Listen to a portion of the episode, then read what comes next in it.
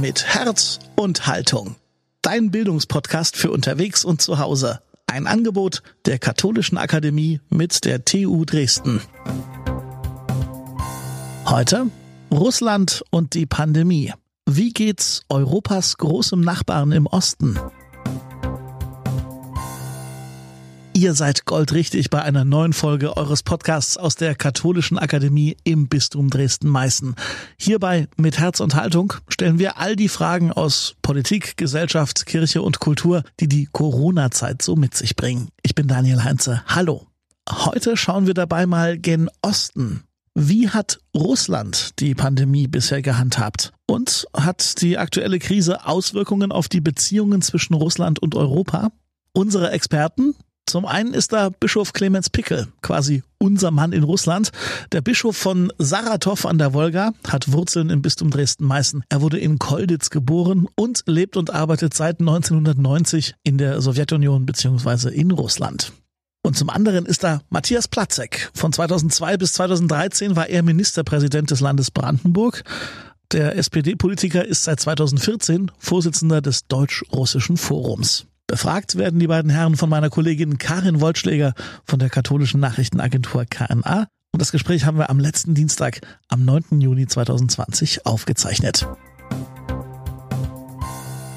Mit mir in einer Videokonferenz jetzt zusammengeschaltet sind der frühere Brandenburger Ministerpräsident Matthias Platzek und Bischof Clemens Pickel aus Saratow im Südwesten Russlands. Herzlich willkommen. Grüß Sie. Danke sehr. Corona ist ja eine Pandemie und betrifft somit die ganze Welt. Zugleich hat man ein bisschen den Eindruck, durch Corona hat sich der Blick etwas verengt. Jeder Nationalstaat schaut nur auf die Entwicklungen im eigenen Land, allenfalls noch auf die europäischen Nachbarn. Aber wie geht's eigentlich Europas großem Nachbarn im Osten? Herr Bischof Pickel, wie erleben Sie Corona in Russland? Wie hat das Virus ganz konkret Ihr Leben und das Leben in Ihrem Bistum verändert? Also es ist tatsächlich eine Verengung. Im, im äußeren Sinne kann ich, kann ich das erklären, äh, weil die Grenzen zu sind. Das ist eine Erfahrung, die viele von unseren jungen ausländischen Geistlichen im Bistum, also Priestern, Ordensleuten, die gekommen sind zum Helfen, die die zum ersten Mal im Leben machen die, die sind also immer frei gewesen. Wenn die wollten, sind die nach Hause geflogen, wenn sie das Geld dafür hatten. Äh, jetzt ist die Grenze zu. Selbst wenn jemand krank wird, dann, dann muss er hier zum Arzt gehen. Und das ist natürlich eine neue Erfahrung. Kirchlich haben wir das Problem, dass praktisch äh, seit Monaten so gut wie alles unmöglich war, also alle möglichen Treffen von Gottesdienst bis Religionsunterricht und Außenstationen, sogar Krankenbesuche das heißt, wir als kleine katholische Kirche in Russland, wir sind 0,08 Prozent der, der Bevölkerung, wir, wir leben praktisch von, von der Erfahrung der, äh, der Familie. Also als Kirche sind wir Familie. Ich habe 20.000 Katholiken im Bistum, obwohl das viermal so groß ist wie Deutschland. Und, und kenne fast alle, vom Gesicht her jedenfalls, nicht alle Namen. Aber wir kennen uns und, und wenn ich komme, ich bin nicht der Herr Bischof, sondern ich bin einer von allen und das liegt an den Leuten. Also die nehmen mich so an und, und das funktioniert jetzt nicht seit einer ganzen Weile. Das heißt, wir haben, wir haben praktisch gerade von dem, was uns das, das Kostbare, Kostbarste war in den letzten ungefähr 20 Jahren, 30 Jahren, äh, wir, haben, wir haben jetzt keinen Zugang dazu. Also wir sind Familienmitglieder verstreut, die nicht nach Hause kommen können, die sich nicht treffen können. Das ist eine, eine schwere Erfahrung. Gibt es noch gar keine Gottesdienste wieder in Ihrem Bistum? Also seit heute dürfen wir hier bei uns in Saratow wieder zur Kirche gehen. Also ich bin auch so zur Kirche gegangen, aber, aber für die Leute war es verboten. Und, und gestern Abend um neun wurde beschlossen, ab morgen können die Leute wieder gehen. So einfach geht das. Gibt es Schutzkonzepte oder so? Gibt. Also da sind wir, denke ich, sehr, sind wir uns sehr, sehr ähnlich zu anderen Ländern. Also von wegen Mindestabstand, äh, Maske, äh, Handschuhe sogar und so weiter. Also natürlich muss man vorsichtig sein. Gab es da auch Abstimmungen oder Kooperationen mit anderen Kirchen, dass man sich beispielsweise mit der orthodoxen Kirche besprochen hat, wie man das gemeinsam angehen könnte? Wir hatten, also wir hatten praktisch keine Möglichkeiten, uns zu treffen. Und telefonisch passiert sowas bei uns nicht. Also Ökumenik passiert bei uns nur im direkten Kontakt oder fast nur im direkten Kontakt. Und der war nicht möglich, auch, auch, auch deshalb, um die anderen praktisch nicht äh, in, in Gefahr zu bringen. Die, sagen, Sie würden wahrscheinlich in Deutschland sagen, so die, die gelbe Presse oder so, die, die sind natürlich interessiert dran, dass bei den Katholiken oder bei den Orthodoxen oder bei den Evangelien, da ist, da ist jetzt plötzlich jemand erkrankt. Und damit also nicht, damit es dann nicht heißt, die Katholiken haben den Virus in die orthodoxe Kirche getragen oder, oder umgekehrt, haben wir also nicht nach diesen direkten Kontakten gesucht. Es gibt ja das Sprichwort Not lehrt beten. Aber in Deutschland gibt es durchaus Befürchtungen, dass die Kirchen nach Corona wohl leerer sein werden. Haben Sie ähnliche Befürchtungen für Ihr Bistum? Ja und nein. Also dieses Sprichwort kann ich schon lange nicht leiden. Das ist interessant. Sprichworte sind eigentlich immer ganz wahr. Aber dieses Not beten, das, das geht von Voraussetzungen aus, die heute nicht mehr gegeben sind. Ich, ich würde sagen, um bei dem Sprichwort noch ein bisschen zu bleiben, ich würde sagen, beten lernt heutzutage nur noch jemand, der eine Erfahrung von Liebe gemacht hat. Also wenn, wenn jemand nicht geliebt wird und das irgendwie im Zusammenhang mit, mit Glaube, dann, dann kommt er nicht äh, zum Beten. Was, was soll er denn dann? Also es hat, Beten hat mit Liebe zu tun, nicht mehr als, als mit Not, würde ich sagen. Herr Platzek, Sie sind ja Vorsitzender des Deutsch-Russischen Forums, ein gemeinnütziger Verein, der sich für einen breiten gesellschaftlichen Dialog zwischen Deutschland und Russland engagiert. Wie erleben Sie den Umgang der russischen Führung mit Corona? Es mehren sich ja Berichte aus vollkommen überforderten Krankenhäusern. Auch Zweifel an der Korrektheit der offiziellen Infektionszahlen werden laut. Ich kann das schwer einschätzen, weil also wir wissen dadurch, dass äh, der Bischof hat es eben gerade gesagt, ja, man nicht mehr reisen konnte, keiner mehr vor Ort war, es keinen Austausch gab, auch nicht mit unseren Freunden und Kollegen, die wir da haben, dem also kein Austausch in der Dichte, wie wir ihn eigentlich kennen, kann man die Situation nicht wirklich einschätzen. Ich nehme zur Kenntnis, dass immer wieder kommentiert wird, dass die Zahl der zu Tode gekommenen im Zusammenhang mit dem Virus aus statistischen und sonstigen Erwägungen eigentlich nicht stimmen kann. Das ist aber so eine Behauptung, die wird ja gerne im Zusammenhang mit Russland und Russen äh, hergenommen nach dem Motto, das ist sowieso alles von oben gelenkt und manipuliert. Ich kann es wirklich nicht sagen. Ich kann heute nur den Fakt feststellen, dass wir aus Moskau hören, dass es deutliche Lockerungen gibt, dass die Menschen wieder, das waren ja sehr harte Regeln, die da für die Hauptstadt, immerhin eine 13 Millionen Metropole, das wissen manche auch nicht so klar, dass das die größte Stadt Europas ist, um die es da handelt und dass da jetzt wieder vieles möglich ist. Ich hoffe nicht zu früh. Ich hoffe vor allen Dingen, dass es nicht aus politischen Erwägungen zu früh stattfindet, denn es gibt einen Termin, der in gut zwei Wochen ansteht. Das ist die Durchführung der großen Siegesparade, die am 8. Mai, am 9. Mai ja ausgefallen ist. Und ich hoffe jetzt, dass diese Lockerungen nicht in diesem Zusammenhang zu sehen sind, dass man oder gar im Zusammenhang mit dem Verfassungsreferendum, was ja auch ansteht, dass es trotzdem in Russland, aber das kann der Bischof viel besser sagen, sehr ernst genommen wurde, sehe ich daran, dass zum ersten Mal diese 9. Mai-Parade, die ja, die ja was ganz Zentrales ist, was äh, Konstitutives für, für die gesamte russische Föderation, dass diese Parade abgesagt wurde, zeigt auch, dass auch das Virus in Russland ernst genommen wurde. Dass man in Russland generell sehr ungerne wir haben auch Debatten gehabt, wir haben auch mit russischen Freunden gesprochen, ob Hilfe nötig ist oder ähnliches. Dass das Russen an sich gerne annehmen, ist ja sowieso, wissen wir, dass das nicht so, das machen sie nicht gerne. Ne? Das ist, weil das ein, ein Beweis von Schwäche sein könnte oder was auch immer. Also noch, noch mal, ich kann seriös nicht einschätzen, wie die Zahlen sind. Ich kann seriös nicht einschätzen, wie die Verhältnisse sind. Der Botschafter hat mir gesagt, die Kliniken haben das alles im Griff und sie würden sich melden, wenn da Hilfe nötig ist. Das muss ich jetzt erstmal so zur Kenntnis nehmen. Sie haben gerade schon das Referendum über die russische Verfassungsreform angesprochen, das ja auch Corona-bedingt verschoben werden musste. Das Parlament, die Duma, hat den Änderungen bereits zugestimmt. Zum 1. Juli soll nun das Volk abstimmen. Dabei geht es unter anderem um eine Verlängerung der maximalen Amtszeit des Präsidenten Putin könnte dadurch theoretisch bis 2036 im Amt bleiben. Ein anderer Punkt der Verfassungsänderung ist, auf Wunsch der orthodoxen Kirche soll es künftig einen Gottesbezug in der russischen Verfassung geben. Freut Sie das, Bischof Pickel? Gottesbezug in der Verfassung klingt gut, erst recht für einen Bischof. Aber ehrlich gesagt, ehrlich gesagt muss ich sagen, mir scheint, das ist ein Anachronismus. Russland selber bezeichnet sich als äh, säkularen Staat, also weltlichen Staat.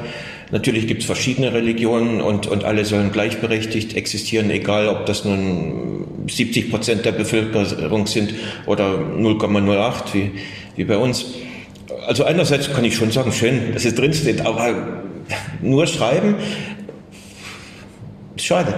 Also es, mir, wird, mir scheint, das, das bringt nichts.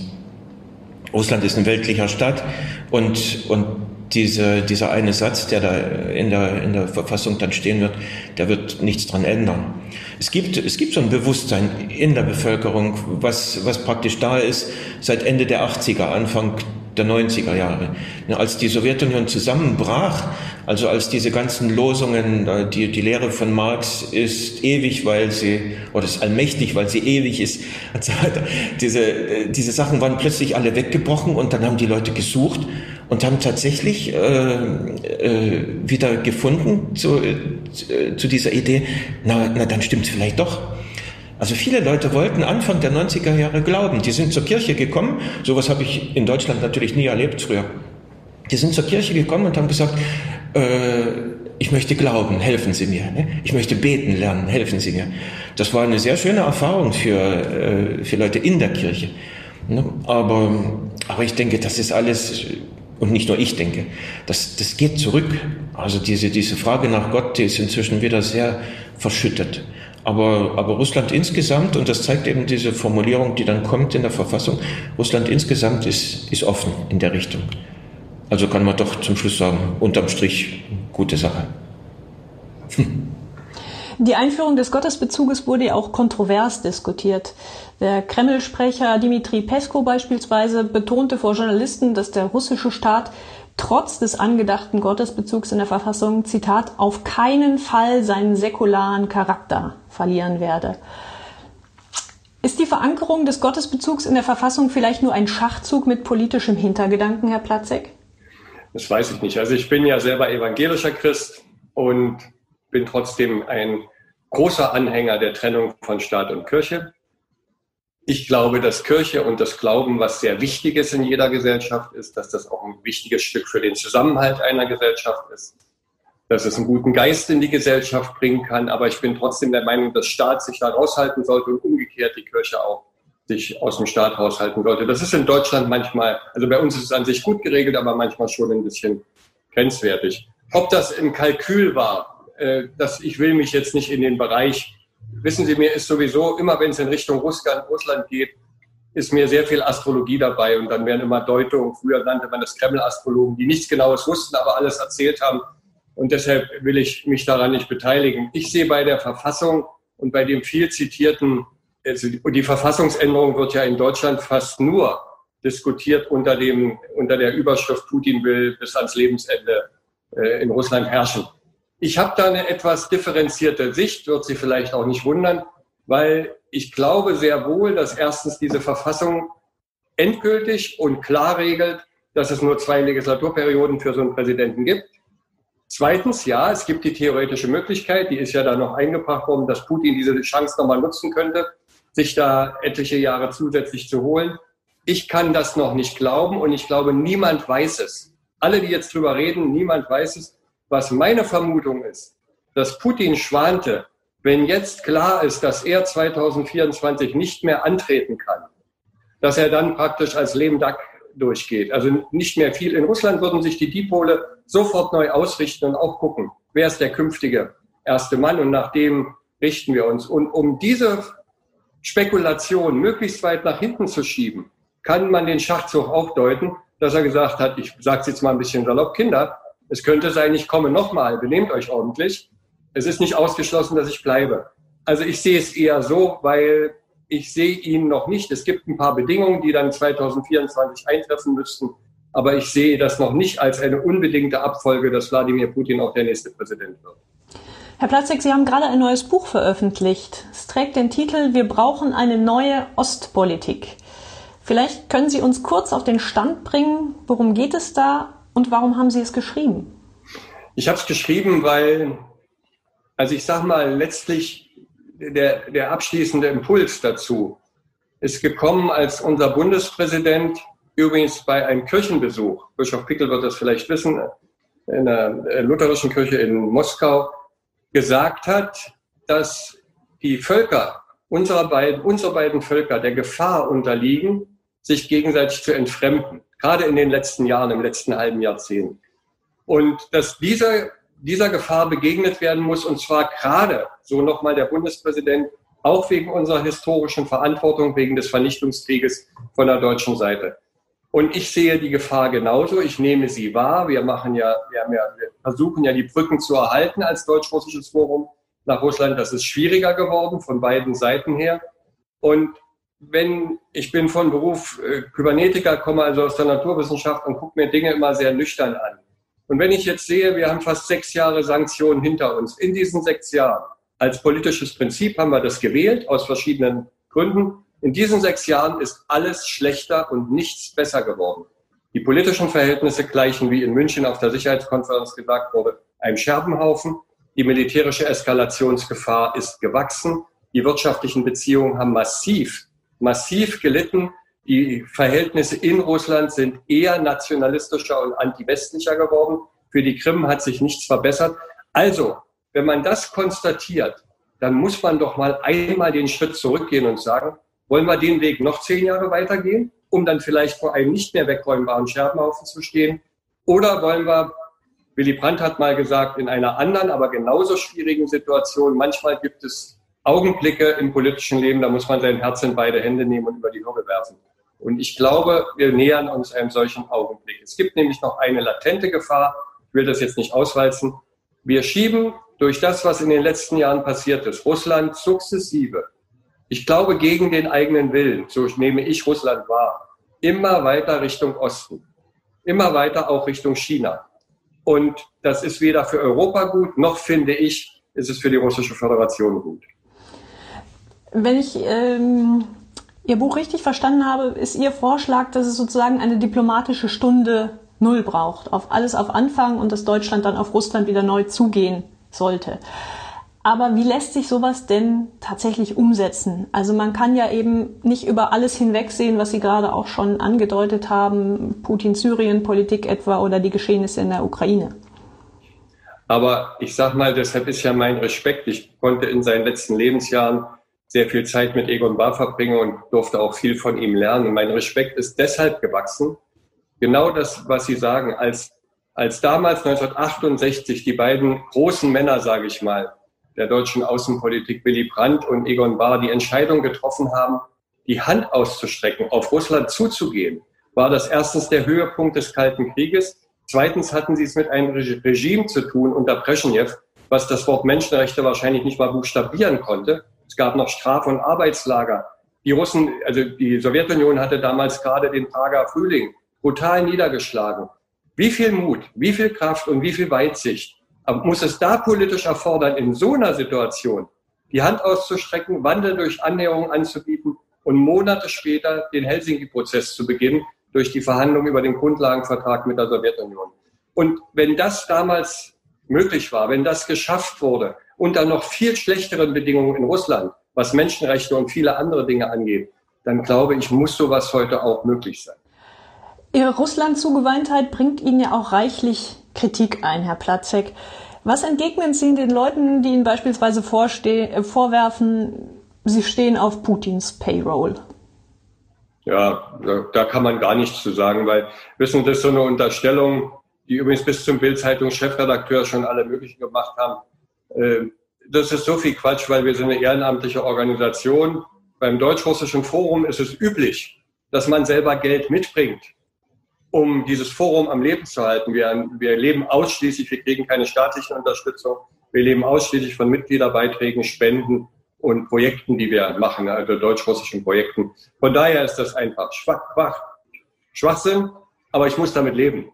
Wissen Sie, man kann es vielleicht an einem anderen Punkt noch beschreiben, dass mittlerweile dieses schöne deutsche Wort verstehen im Zusammenhang mit Russlandversteher als Schimpfwort benutzt wird das zeigt doch auch, wie weit wir da eigentlich schon gekommen sind und wie weit auch in dieser Frage der vorhin annoncierte Entfremdungsprozess schon vorangeschritten ist. Das ist doch alles, eigentlich ist es gaga, aber es findet statt. Und dann ist von dem Wort Russlandversteher zu Putin-Versteher zu Putinist äh, dann kein weiter Weg. Und letzter Satz zu dem Thema.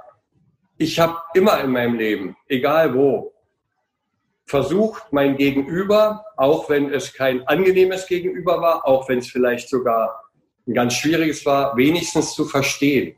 Ich muss doch wenigstens dahinter kommen, warum macht die andere Seite das, was sie tut. Übrigens, es gab den schönen Satz, den politischen Lehrsatz von Egon Bahr, Politik gelingt nur, wenn man die Technik des Perspektivwechsels beherrscht.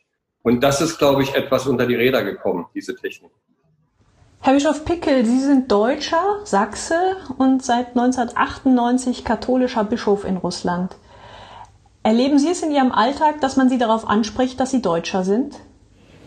Immer weniger.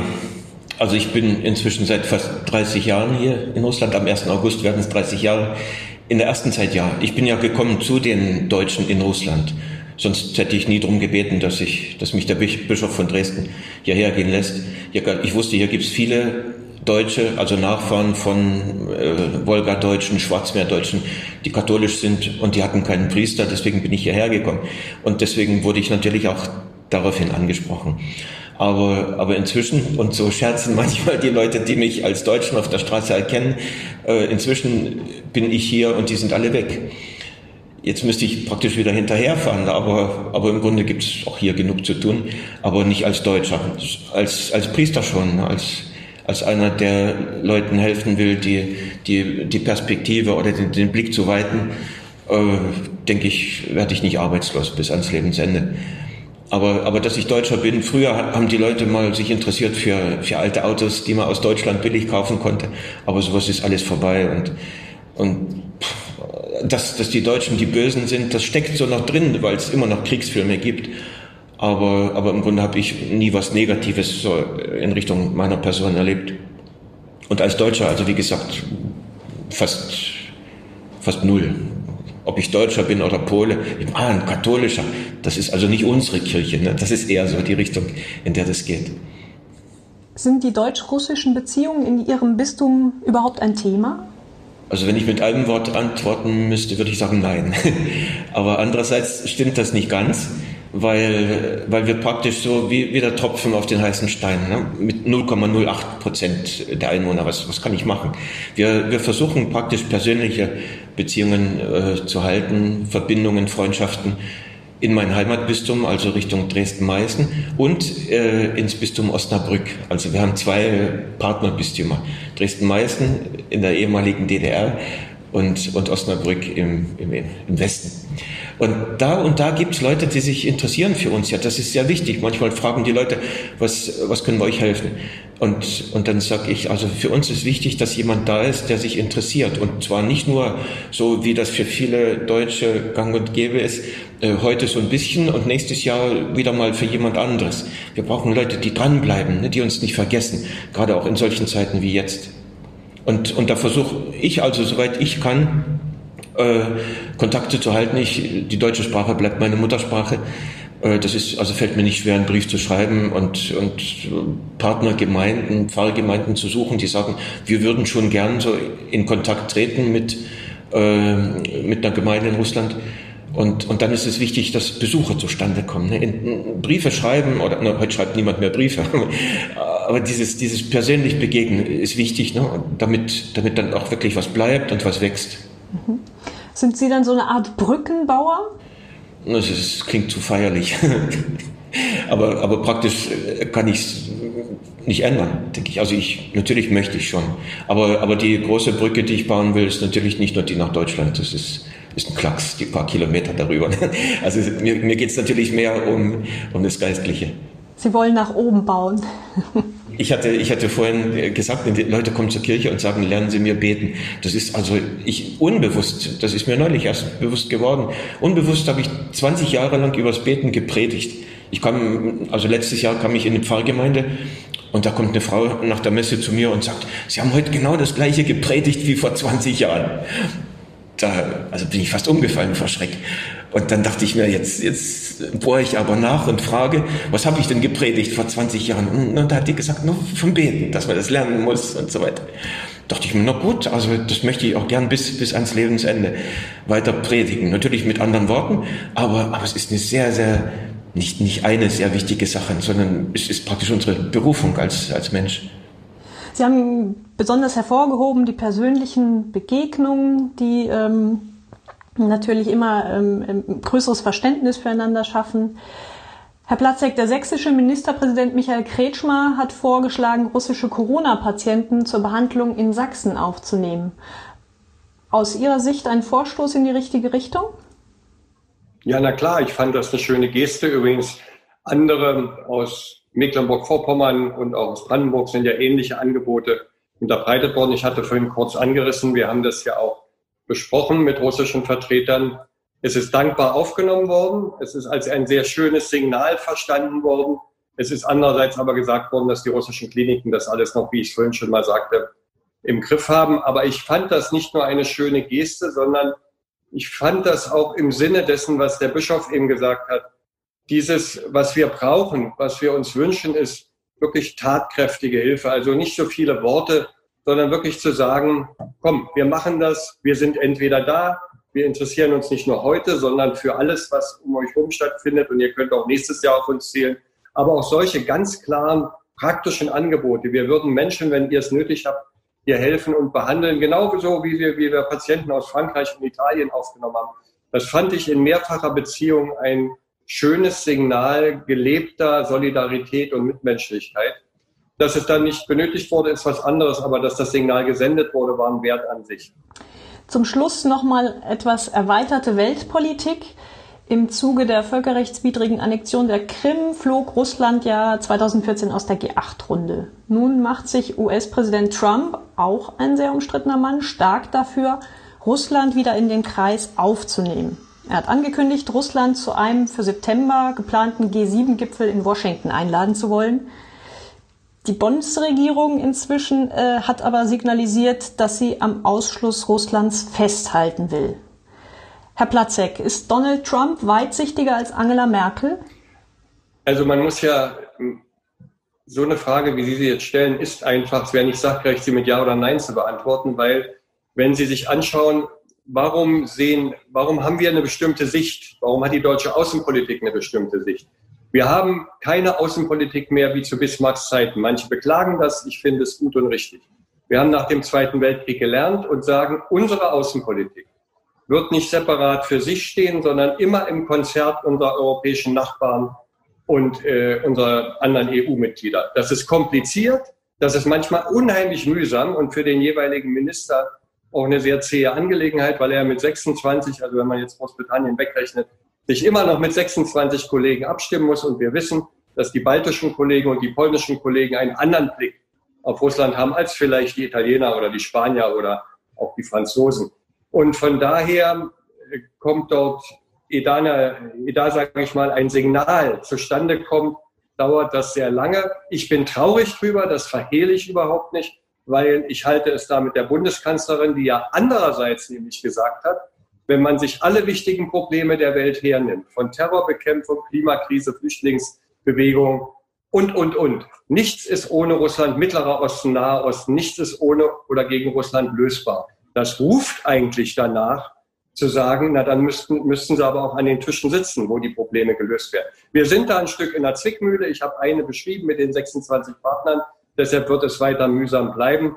Ich hoffe und wünsche mir aber sehr, dass vielleicht trägt die Corona-Pandemie sogar einen ganz kleinen Punkt dazu bei, indem wir nochmal deutlich gelernt haben, dass wir wirklich alle voneinander abhängig sind und aufeinander angewiesen sind in bestimmten Beziehungen. Vielleicht trägt das was dazu bei.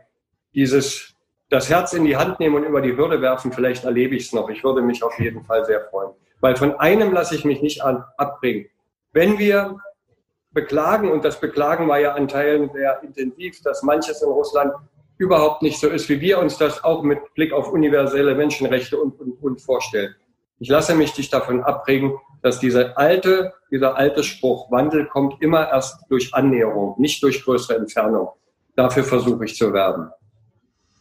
Meine Herren, haben Sie ganz herzlichen Dank für dieses Gespräch. Machen Sie es gut und finden Sie gute Wege in der Krise.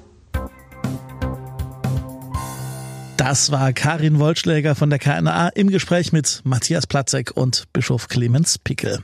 Wie immer sind wir jetzt auf eure Sicht der Dinge gespannt. Bitte her mit eurer Meinung, eurem Kommentar zum Thema. Am besten auf lebendig-akademisch.de oder via Instagram oder Facebook. Wir freuen uns auch über jeden Daumen hoch oder über ein paar Sternchen, zum Beispiel bei Apple Podcasts oder über eine Verlinkung oder Empfehlung auf eurem Facebook- oder Instagram-Profil.